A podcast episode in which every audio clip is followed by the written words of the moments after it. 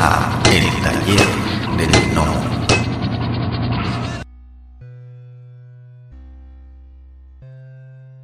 Hola, ¿qué tal mis queridos gnomos? Como siempre, estamos aquí bien contentos, reunidos, arrejuntados, congregados en esta nueva serie de episodios. En esta ocasión tenemos con nosotros a un dibujante argentino que entre sus algunas este, cuestiones que ha hecho, ha hecho un, unos cómics de Guachín, Marina, el Marihuanix, entre algunas otras cosas que ahorita nos va a platicar. Y pues sin más este, preámbulo, está con nosotros el buen Nahuel Zagárnaga. ¿Lo dije bien? Sí. Lo dijiste perfecto. Perfecto. esa, esa, es la, esa es la parte más complicada, así que lo dijiste perfecto. ¿Cómo estás, mi estimado? Súper, súper, súper. Acá este, sobreviviendo al, al, verano porteño en Buenos Aires, ¿no? en la capital de Argentina, este, que, este año se vino, se vino con todo. Yo en realidad soy del interior, ¿no? soy de una zona que se llama Salta, que es límite con Bolivia, así que de hecho somos más parecidos a los bolivianos que a los, que a los porteños, pero, pero bueno, estoy viviendo acá en Buenos Aires, en la capital, viste, como todo el mundo que se muda a la capital de sus países para tratar de, de, de un poco más. de elaborar de algo que no sea turismo. Bueno, eso. Ok, perfecto, ¿no? Así que estoy sobreviviendo al, al calor de la capital, pero estoy súper. Súper bien, qué bueno. Me, me, da mucho gusto. No, vamos igual, a que yo sepa, no es peor que los calores de México, según me han dicho amigos míos que decían que tenían que bañar como cinco veces por día para poder sobrevivir al calor. Así que al lado de eso, este, estamos. esto es esto es estar en Ushuaia, esto es estar en, el, en, en Tierra del Fuego. Sí, no, aquí de repente sí se, nos maltrata bastante, bastante el calor. Sobre todo al norte del país. Oye, mi estimado, pues vamos a empezar con la pregunta del podcast. ¿Cuál Bien. es el primer recuerdo que tienes acerca de todo este mundo que nos gusta de los cómics, la ciencia ficción y todas estas cosas buenas de la vida? Mira, yo como todo, yo como soy argentino, este, me crié leyendo Mafalda. De hecho, yo Mafalda lo leía antes de saber leer, de saber leer ¿no? Como mi vieja me lo, me lo empezó leyendo y después yo empecé como a, a aprender a leer, inclusive leyendo Mafalda, eh, antes de, de escolarizarme, ¿no? Tipo, cuatro o cinco años yo ya estaba aprendiendo a, entender qué estaba pasando ahí, de, por un lado desde, el texto que no llegaba a entender y por otro lado desde, desde, sobre todo desde los dibujos que ya se explicaba muy bien, porque Kino es un relator este, gráfico este, increíble, ¿no? Y, y, este, y en cuanto aprendí a leer, lo primero que leí fue Mafalda y lo siguiente que, que, eso ya me abrió un montón, ¿no? Porque te da lenguaje, te da este, eh, ¿cómo se llama? Capacidad también de, de, de, de, una lectocomprensión un poco más profunda, ¿no? No es, no es una lectura muy lineal, sino que tiene una vueltita. De hecho, tiene textos muy largos a veces, este, largos que hasta el día de hoy me cuesta me cuestan terminar de leer. Yo me saltaba las historietas con mucho texto de Mafalda, yo me las saltaba. Y que en realidad las lecturas de, de, los últimos años son las que me hicieron terminar de entender de qué hablaba, ¿no? Entendiendo también la situación sociopolítica, de quién habla, quiénes son los personajes. Eh, recién lo, lo terminé de entender ahora, pero pero pero mi primer acercamiento fue con fue primero con Mafalda y inmediatamente después con las historietas de Batman de, de la serie animada. Eh, yo creo que con esas historietas son las primeras que me, que me indicaron a mí, ah, pero esto se puede trabajar, ¿no? Como hubo un momento que estaba con mi viejo, mi viejo también dibuja y, este y coleccionaba una revista histórica de, de, la Argentina que se llama Fierro, este, que durante final de los 80 y comienzo de los 90 fue como el lugar donde estaba eh, la historieta que se llamaba Historieta para Sobrevivientes, ¿no? Que es este, la historieta para, básicamente para sobrevivientes de la dictadura, ¿no? Los jóvenes que estaban saliendo de la dictadura de, de, de los, que, terminó en, en el 83-84. Eh, son los que después formaron la revista Fierro, ¿no? Entonces esta historieta es súper para adultos, súper para adultos, pero donde publicaban Rizo, este, ¿cómo se llama? Eh, bueno, algunas cosas de eh, Alcatena, eh, Altuna, todos estos autores, ya después Max Cachimba y otros autores mucho más experimentales, donde iban ahí a marcar dónde estaba la historieta ahora, ¿no? No como otras revistas que capaz era la más clásica, sino dónde está la historieta ahora, pero muy para adultos. Entonces, yo leía un poco, pero más que nada me maravillaba con, con, con los dibujos, ¿no? Que es el viejo Brecha, por ejemplo. Y y después, este, después sí, la, historieta de, de Batman de, de, la serie animada a mí me abrió un mundo así. Yo dije, ah, espera, se puede contar, ¿viste? Se puede contar con cuadritos. Y hubo un día hubo un día leyendo esa historieta donde yo leyendo dije, che, esto alguien lo dibuja. Y si esto alguien lo dibuja, quiere decir que se puede trabajar dibujando. No es que es mágico, no es que es gente súper elegida, sino que es gente que trabaja de esto. Y yo creo que esos tres elementos, ¿no? Por un lado Mafalda, por otro lado eh, La Fierro y por otro lado la, la- las, las historietas de Batman de la serie animada, yo creo que son los tres pilares de, de cómo yo empecé a leer historietas. Y cómo entendí que existía la historieta. Ok, perfecto. Y, y, y, y más o menos qué edad tenías cuando, cuando, cuando ya viste eso que tú comentas, ¿no? Que, que diste, eh, que te hizo clic y que dijiste, ah, alguien, alguien hace esto, me quiero dedicar a esto. La, la, la historieta de Batman, no sé qué, qué habré tenido. Yo creo que era, era chico todavía, pero habré tenido unos 10 años capaz. Eh, a ver, voy a, mientras estamos charlando estoy googleando para, para ver qué tapa era. Porque era una tapa eh, que yo me acuerdo mucho, porque era una tapa donde estaba Batman agarrado de la, de- del, del capó de un auto mientras, mientras este, manejaban y, le- y disparaban para arriba. Me acuerdo que esa era la tapa. Y yo lo ojé y decía, che, acá qué está pasando. Alguien está contando acá, ¿entendés? Como, esa, eh, que era publicado por Editorial Vid. Eh, y costaba, en la Argentina costaba dos pesos. Recuerdo todo eso. eh, ay, andás a ver cuál era. Pero bueno, eh, era esa historieta y se publicaba en los 90. Y no sé en qué época salió Batman la serie animada, pero creo que era tipo 92. Así que habré tenido, sí, 10 años. Más o menos. ¿Y, y cómo fue el camino de ese Nahuel de 10 años a, a publicar lo, lo primero que publicaste? Bueno, mira, yo arranqué, este... De chico me daban bastante fiaca, ¿no? Como, uy, no, bueno, puedes estudiar, uy, si yo no quiero estudiar. Yo lo que menos quiero es estudiar, yo quiero perder el tiempo, ni siquiera quiero hacer deporte, porque yo nunca fui deportista, ¿no? yo lo que quiero es no hacer nada. Y hasta que terminé la primaria y después eh, inicié la, la secundaria, y la secundaria la cursé en, una, en un bachillerato artístico que se llama Tomás Cabrera, y después eh, al mismo tiempo hacía paralelamente unas nada más la, la tecnicatura en, en otro bachillerato artístico también de la ciudad donde yo soy que es Salta eh, que se llama Centro Polivalente de Arte donde eh, hacía la carrera de historieta hay una, una tecnicatura de historieta ¿no? donde salís eso técnico técnico en realización de historieta que es si no es eh, la primera, por lo menos es la única a nivel latinoamericano, o, o lo fue en ese momento, ¿no? Y, y este y bueno, hice eso y cuando y ahí ya estábamos en una época en que en que publicábamos fanzines, en que hacíamos este, pequeñas historietas, pequeñas historias. Lo que sí teníamos es que es que no había eh, mucha popularidad ni, ni, ni, mucho ejercicio de la, de la publicación de fanzines. Y, entonces muchas veces hacíamos historietas que quedaban entre nosotros, las leían amigos o sí, o capaz ni siquiera eso. Entonces muchas veces ni siquiera las terminábamos. Yo creo que eso es, es como para mí un, problema que, que teníamos de, chicos, eh, que me parece que hoy gracias a Dios no existe eso, justamente porque existe la publicación online, que hace que uno no tenga que correr atrás de una fotocopiadora, fotoduplicación y armar los originales y después enviarlos y bla bla bla, sino que me parece que, que hay recursos mucho más fáciles a través de la publicación online. Pero en ese momento teníamos como varias limitaciones. Eh, así que la verdad yo no soy tanto de la gente que arranca haciendo un montón de fanzines. Hice un par y nada más. Después de eso me mudo a Buenos Aires a estudiar, ¿no? A la capital me mudo a estudiar eh, diseño gráfico en la facultad este, en la facultad de Buenos Aires, en la, en la Universidad de Buenos Aires, perdón, en la, en la UBA. Y, y, una, y una vez ahí eh, este, empiezo a estudiar con eh, Horacio Lalia, que es un historietista argentino de súper larga data, que en realidad es historieta de terror, es un chabón que es es uno de esos, de esos grandes este, autores clásicos y, este, aparte de ser alumno de, este, también de, del viejo, alumno y asistente del viejo Brecha.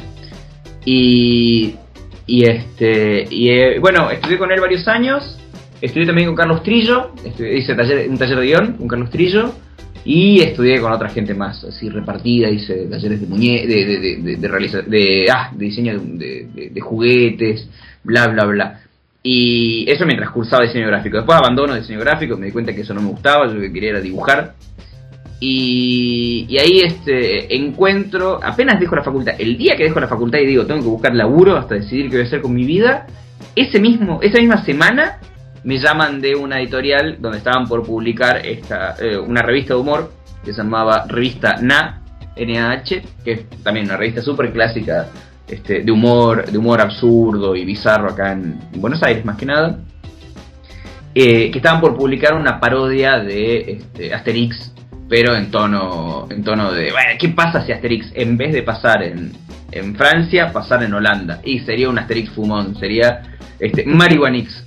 Entonces, este, ahí, nada, yo presenté, presenté dibujos, me tomaron y empecé a laburar inmediatamente ahí con, con el guion de esta de estas historietas y ahí esa fue mi primera obra publicada. No, miento, mi primera obra publicada fue en La Nueva Fierro. La Nueva Fierro es una eh, eh, Fierro, de hecho, no sé si sigue saliendo hoy día, pero, pero salió de vuelta cuando apenas yo me mudo a Buenos Aires, empieza a salir de nuevo y yo participo en un concurso, gracias a haber estudiado con, con Trillo, él me pasa un guion que había escrito Oestergel y nunca se había publicado en forma de historieta, sino que había salido en un libro de, de, arte, y yo dibujo ese guion nunca dibujado de, de que era un guion que él había hecho como un ejercicio, acerca de su propia vida, que lo que tiene ese, ese guion de alucinante es que Westergel eh, este, desaparece, ¿no? Eh, durante la dictadura, eh, él y todas las hijas, la dictadura los hace desaparecer porque eran parte de montoneros.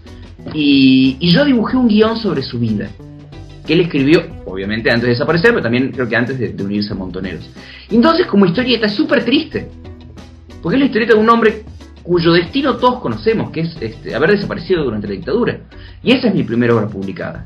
No gano el concurso, quedo como tercer cuarto lugar, pero la historieta me la publican entera en, en, fierro. Primero me publican esa historieta y después entro a publicar a... a, después, publicamos el libro de Marihuanix. La verdad que fueron una sucesión de eventos que para mí son alucinantes, ¿no? Digo, bueno, dejo la facultad porque ya no puedo, no puedo estudiar más, porque no me da, porque no me da la plata, porque no me da la cabeza. Fenómeno. ¡Pum! ¿Qué me pasa? Publico. En Fierro, una revista clásica, una historieta de, de, de Oestergel que nunca se que nunca se había dibujado, un tipo que ya lleva este, desaparecido y, y seguramente muerto hace muchos años, y aparte de eso, entro a publicar una revista de humor donde aprendí un montón de cosas. Así que eso. wow. O sea, una, una serie de eventos em, afortunados más que desafortunados. Sí, desafortunados y afortunados, es como que se van solapando. Oye, no, eso me parece genial, pero bueno, voy a rebobinar un poquito. Comentabas que en tu en el bachillerato, en la secundaria, eh, había un, una, una, vaya, unos estudios técnicos para hacer historieta. Eh, sí, es este, una tecnicatura que se fue armando y, y, este, y todavía te diría yo que sigue madurando su, su, contenido que hace uno, que hicieron unos humoristas gráficos principal, un, humorista gráfico principalmente de, Salta y que después fueron eh, como tratando de acoplar y desacoplar distintos profesores. Eh, para mí hay muchas cosas que están, eh, ¿cómo se llama esto? Que están que, que, no estuvieron bien de nuestra currícula, pero la verdad que nos dio como un panorama general súper interesante y de ahí salimos, por lo menos, hasta donde yo sé, por lo menos salimos tres este, que somos tres colegas y que somos tres, tres grandes amigos, que nos dedicamos hoy día este, principalmente a la animación, pero este, que nos dedicamos hoy día a dibujar. Y, y este, así que, así que fue súper formativo para un montón de gente, no deja de estar a nivel de secundaria, ¿no? Entonces pues ahí de ahí con, como, como con cualquier este, tecnicatura que uno hace, ¿no? Puede ser tecnicatura de... También soy técnico en teatro, este, por ejemplo, pero nunca me dediqué al teatro. Pero, pero, pero bueno, como esas cosas que uno estudia en el secundario que capaz después no lo volvés a usar. Eh, pero para mí fue súper, súper formativo lo que hicimos en el, en el, en, el polivalente con todos los problemas que pudo llegar a haber, tener, haber tenido. Eh, fue este, súper formativo. Pero lo interesante de esto es que eso es, o sea, vaya, eso es oficial, ¿no? Al final de cuentas te entregan, te entregan un título, deben entregarte un, no, no sé, no, no, un título, pero a lo mejor un documento oficial que te hace técnico en eso, ¿no? Sí, y además este, hay que tener en cuenta que es público, ¿no? Educación pública. Sí, claro. Oye, eso me hace muy interesante. Aquí en México, que yo sepa, no existe algo así. Sí, sí, sí, sí. Yo eh, creo, no sé si en México había, justamente en México creo que era un lugar donde nosotros hemos visto que algo había, pero bueno, no sé si al nivel de tecnicatura dentro de una escuela. Pero, pero pública, insisto, estamos hablando de escuelas públicas, ¿no? Sí, sí, claro, claro, Acá, en, acá en Buenos Aires, la Universidad de Palermo puso también una carrera, o una orientación, mejor dicho, dentro de la carrera de, de, diseño gráfico, pero bueno, bueno, tiene, tiene este, sus, elementos positivos y negativos y no deja de ser una escuela privada, ¿no? Y una universidad.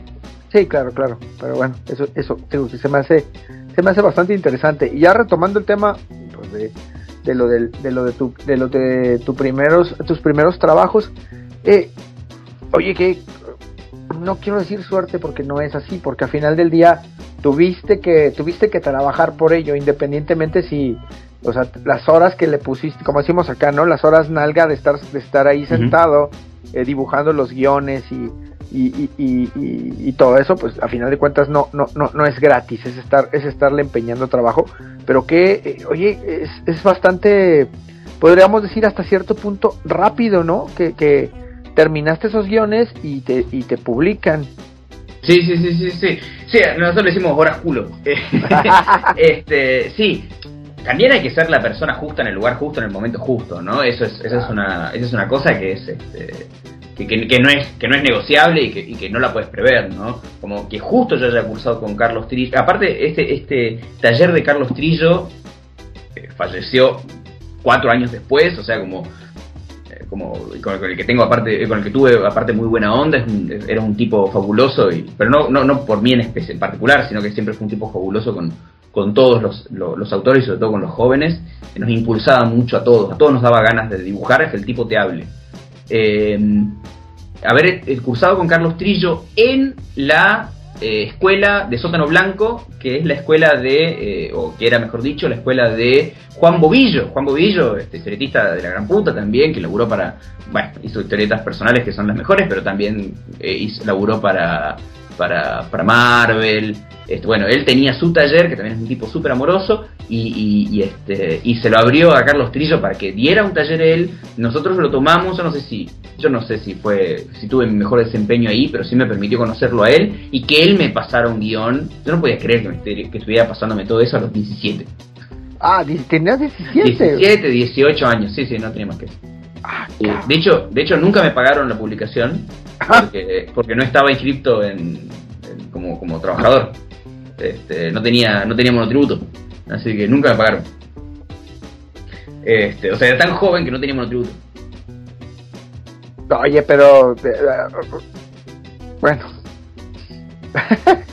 Pero pues, Sí, no, no, vaya, o sea, está bien que, que, que, puedas poner eh, eh, excusas de que, de que te falta hacer, de que tengas cierta cuestión, pero al final del día pues estás, estás haciendo el trabajo, no es así como que nada más este, pues bueno, no, ahí sí se me hace muy mal, ¿no? Que, que, no hayan pagado.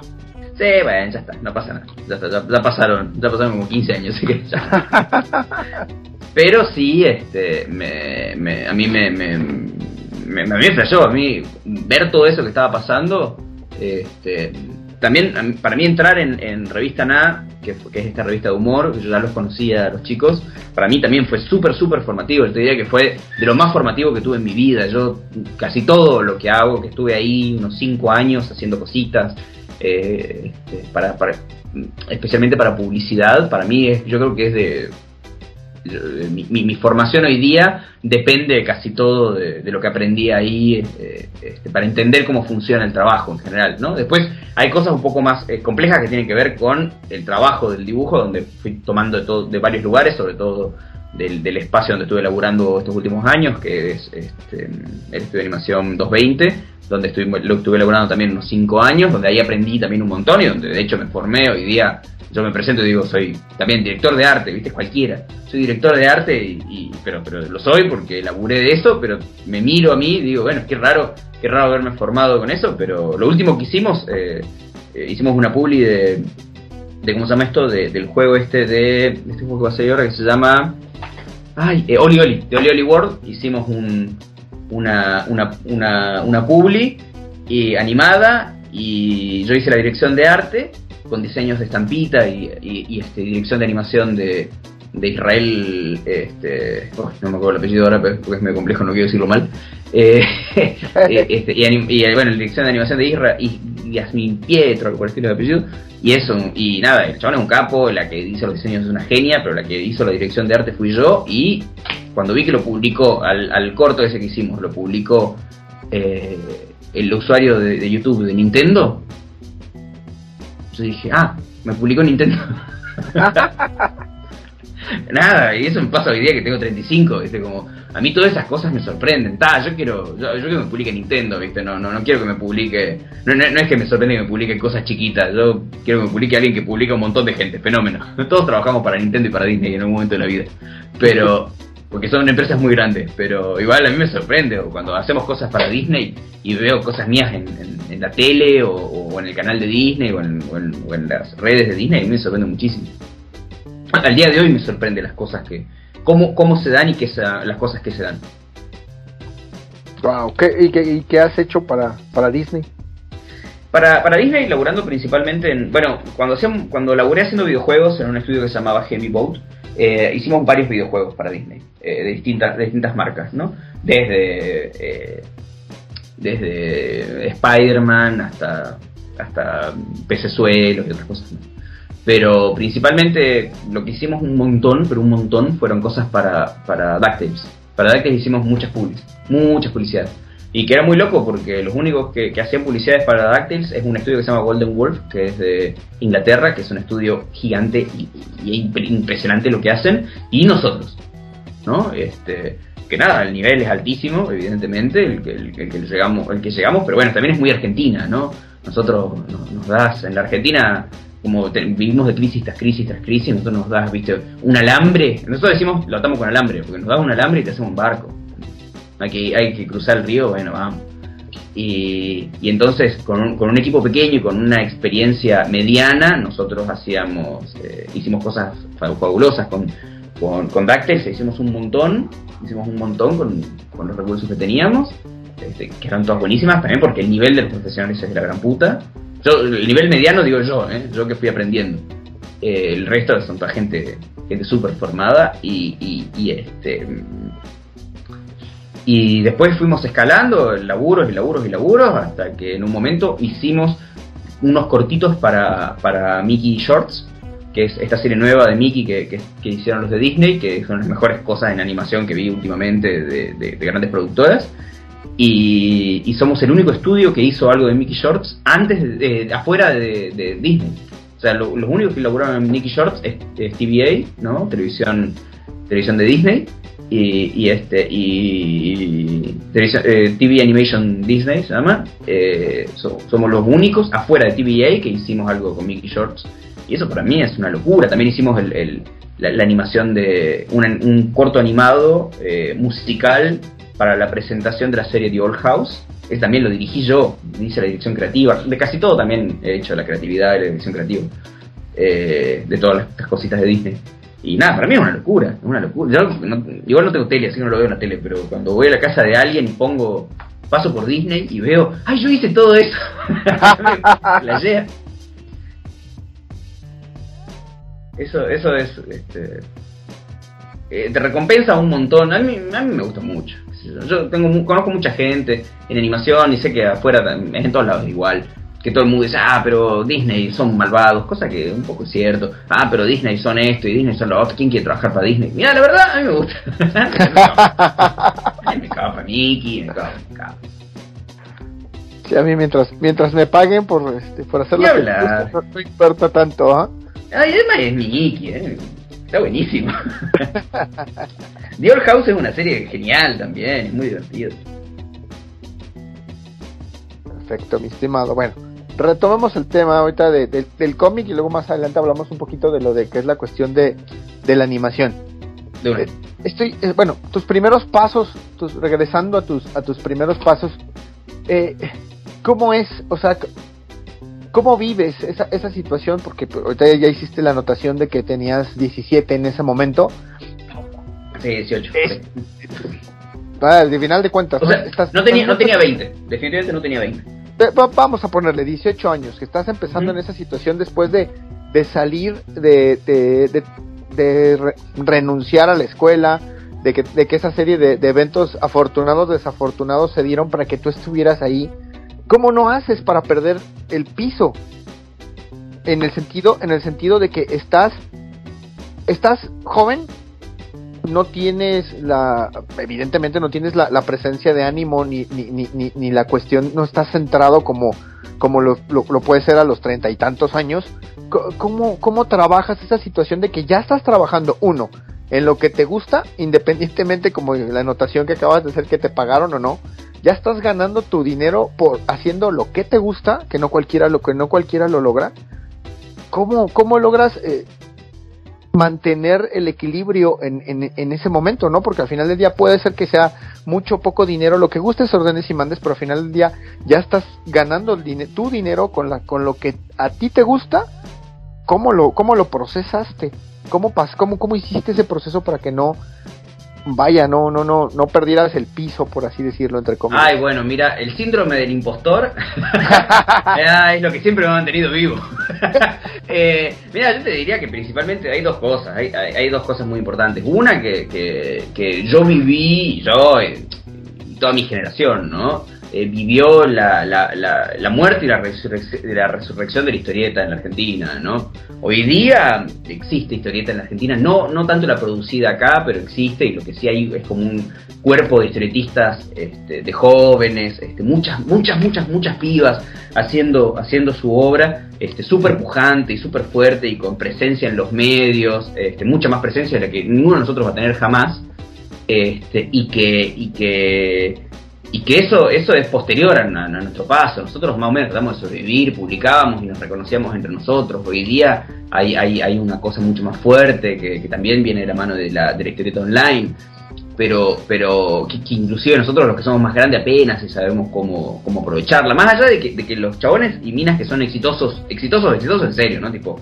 millonarios o, por lo menos que ya se compraron su casa gracias a, producir cosas en internet, todos tienen mi edad, eso también es cierto, todos, tienen 30, 35, todos tienen esta edad y le hablan a un público mucho más joven, desde este, gente que capaz de asistir, que, que no son millonarios, pero por lo menos laburan de esto, hasta gente que son youtubers, que eso este, la levantan en pala, ¿no?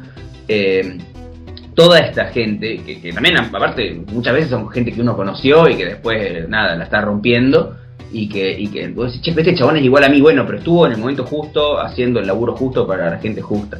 Eh, me parece que, los que estábamos en mi generación vimos, bueno, por un lado gente que era mucho mejor que yo, pero por otro lado también este, tuvimos que esforzarnos un montón para que alguien nos lea. Es, es una, eso, eso es cierto, como vos podés hacer muchas historietas y todo lo demás, pero que alguien te lea es una odisea eh, llegar, a, llegar, a, llegar a la batea o que alguien mismo te compre y hoy día que, alguien decida leerte en internet es, es, un, es un desafío. Eh, yo, te, vos decís como dice para no perder el piso, bueno, yo creo que la cuestión económica es muy importante, ¿no? Yo vivía en una residencia, por eso digo que vivía con gente de México, vivía con gente de, Colombia, de Perú, este, y eso para mí fue, fue fabuloso y a mí me, sirvió un montón pero, pero es cierto que yo vivía en una residencia sin la más mínima perspectiva de poder mudarme a, un, a una vivienda. Eso tuve que pasar como siete años hasta poder vivir en, vivir en un departamento. Eh, en un departamento, aparte, ni siquiera una casa con patio. Eh, entonces, lo que también tiene la Argentina es que por más que te vaya relativamente bien, este, nunca, nunca te termina de ir bien y siempre estás en una crisis. Por suerte estábamos en la primavera kirchnerista que, hizo que, que, la, que, economía estuviera bastante estable y que estuviera incluso creciendo durante, durante varios años, este, que, se fue flaqueando hacia el final y ya después con el, con el, con el, con el gobierno macrista terminó de caerse. Este, y hoy día vivimos de crisis en crisis, hoy día eh, mi, yo de, hace, de hace 15 años le resultaría muy difícil sobrevivir, pero por eso es también lo que nos forma a nosotros, de que mira, yo arranqué dibujando en un lugar, después hice una parodia de Maribanix, de Asterix, perdón, y de ahí salté a, dirigir proyectos para, para, Disney, ¿viste? Como cortitos para Disney. Bueno, es esa cosa que tiene la Argentina en particular de, de, obligarte a, a, moldarte en muchos lugares y hacer el laburo de 15 personas, ¿no? Eh, yo cuando también nos, nos, toca charlar con gente de Estados Unidos, o hoy día que, que, que, que, hablo con gente de afuera, o que viajo y conozco gente de afuera, otros animadores y, gente así, yo, bueno, ¿y entonces qué hacen? No, bueno, no, yo nada más hago eh, la parte de, de, de postpro, pero hago que, que la línea vibre. Ah, bueno, ese es tu trabajo, porque yo tengo que hacer de todo, ¿me entendés? Yo, de hecho, hasta en un punto de mi laburo me negué a aprender a usar este, el After Effects, porque dije, no, me van a poner a hacer After Effects, yo no quiero hacer como, como, porque vos sabés que si vos sabés hacer eso, te van a poner a hacer eso también. Pero yo hice todo, hice animación, que no sé hacer animación, pero hice, hice eso, pasé en limpio, puse en modelo, este dirigí artísticamente, hice el, el storyboards, diseños de personajes, fondo, todo. Pues muchas gracias que han llegado hasta el final del podcast. Si les gustó el contenido, por favor, denos like, compartir, suscríbanse o pónganos un comentario en la plataforma donde nos escuchen para que podamos llegar a más personas. Muchas gracias. La voz y la producción de este podcast estuvieron a cargo de Adro, a un guion de El Piedra. Para todas sus dudas, sugerencias y comentarios, tenemos la siguiente dirección de email: tallerdelnomo@yahoo.com. Gracias y hasta la próxima. Este fue el podcast del Taller del Gnomo.